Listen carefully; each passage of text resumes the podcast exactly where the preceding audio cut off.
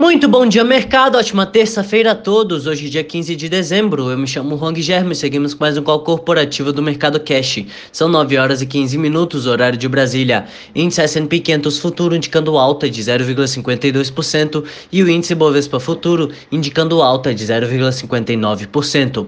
O índice brasileiro encerrou o dia de ontem em queda de 0,45, cotado a 114.611 pontos, pressionado pelas ações dos bancos que viraram para baixo em meio a notícias que tumultuaram ainda mais o ambiente fiscal e pelas ações de empresas ligadas ao minério de ferro, como a Vale Siderúrgicas, após a queda de 3,21% nos contratos futuros da commodity.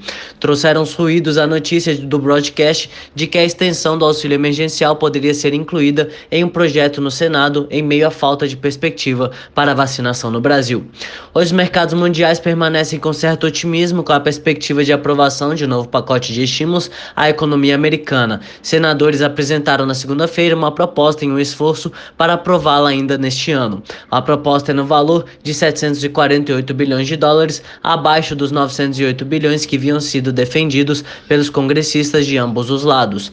Ainda assim, fica acima dos 500 bilhões de dólares que vem sendo defendido pelo líder da maioria republicana no Senado. Além disso, a primeira dose da vacina foi aplicada na cidade de Nova York na segunda-feira, mas no mesmo dia o prefeito afirmou que a cidade pode passar por um shutdown total em breve, pressionando ainda mais os índices americanos.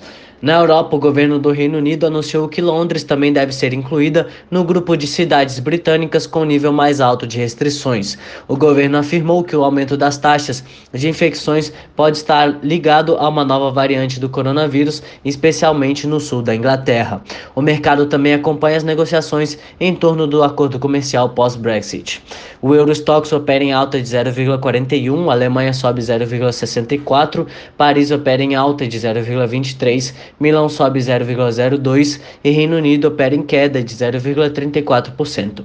Na China foi divulgada a produção industrial que cresceu 7% em novembro na comparação com o mesmo mês do ano passado, em linha com as expectativas da agência internacional de notícias Reuters. As vendas no atacado cresceram 5% na mesma comparação, abaixo da expectativa de 5,2%. No mercado asiático, o índice de Xangai fechou em queda de 0,06, Hong Kong em queda de 0,69% e Tóquio em queda de 0,17%. Aqui no Brasil, o senador Alessandro Vieira apresentou o projeto de lei que propõe a extensão do auxílio emergencial e a prorrogação do estado de calamidade pública até 31 de março de 2021. Tanto o auxílio emergencial residual de 300 reais quanto o estado de calamidade estão previstos para acabar no dia 31 de dezembro deste ano. Rodrigo Maia defendeu ontem votar a PEC emergencial em janeiro e disse que a calamidade não será prorrogada. Entre as commodities, os contratos futuros do minério de ferro negociados na Bolsa de Dalian fecharam em alta de 1,48% e o petróleo Brent opera em queda de 0,02% a 50,28 dólares. No cenário corporativo, temos notícias da Vale, em que a Vale informou na segunda-feira a ocorrência de um incêndio em instalações da empresa na Nova Caledônia, um território, um território do governo francês no Pacífico. Segundo a mineradora, o foco do incêndio, que teve início às 5 horas da tarde, foi localizado na mina e infraestrutura associada da empresa. Segundo o jornal Valor Econômico, foi causado por manifestantes que exigem a independência da ilha. Até o momento, o incêndio não foi atribuído a um grupo específico. A Vale afirmou em comunicado que o corpo de bombeiros e forças militares estiveram no local durante a noite. A planta, localizada a 7 quilômetros de distância, permanece segura e sob proteção dos Gendarme, disse acrescentando que repudia os atos de violência e reafirma seus comprometimentos com a segurança e proteção aos empregados da Vale Nova Caledônia e da comunidade. Já no radar das commodities, os futuros do minério de ferro na China avançaram após uma sessão volátil na terça-feira, apoiados por persistentes preocupações com a oferta do material usado na fabricação do aço e com fortes dados sobre a produção industrial chinesa. Oi Telefônica, Claro e TIM. A TIM, Telefônica Brasil, Claro e da América Móvel venceram um leilão para comprar as operações das redes móveis da Oi por 16,5 bilhões de reais na segunda-feira, afirmaram as empresas. As três companhias que apresentaram uma proposta inicial em julho planejam dividir os ativos da Oi assim que obtiverem aprovação antitrust. A Oi, que pediu recuperação judicial em 2016, está vendo uma série de ativos para levantar fundos e pagar seus credores. Caberá a TIM o maior desembolso de 44% dos valores de preço base e serviços de transição, perfazendo aproximadamente 7,3 bilhões de reais. Com relação ao financiamento desta aquisição, a TIM, considerando seu baixo endividamento e as condições de mercado atual, entende ser possível financiá-la através do mercado de dívida local e de sua geração de caixa, disse a empresa. O grupo abocanhará aproximadamente 14,5 milhões de clientes. Já a Telefônica será responsável por 33% do preço base e serviços de transição, equivalente a aproximadamente 5 5,5 bilhões de reais e terá aproximadamente 10,5 milhões de clientes.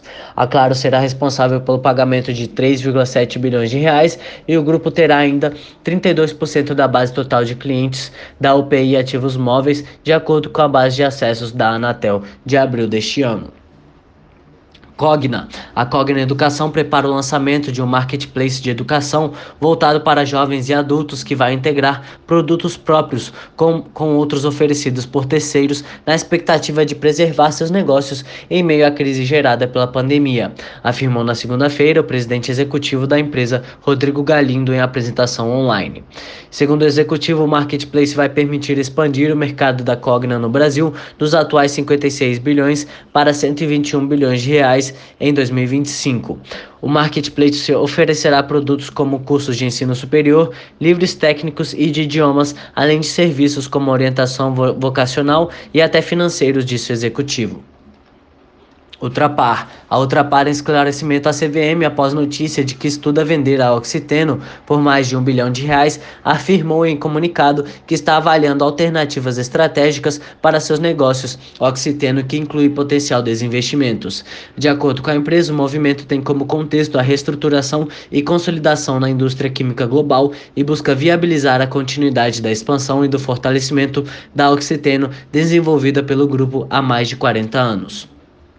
Exetec. A Exetec anunciou o lançamento da torre residencial Signature Bayot, localizado na zona sul da cidade de São Paulo, a 900 metros do Parque da Aclimação.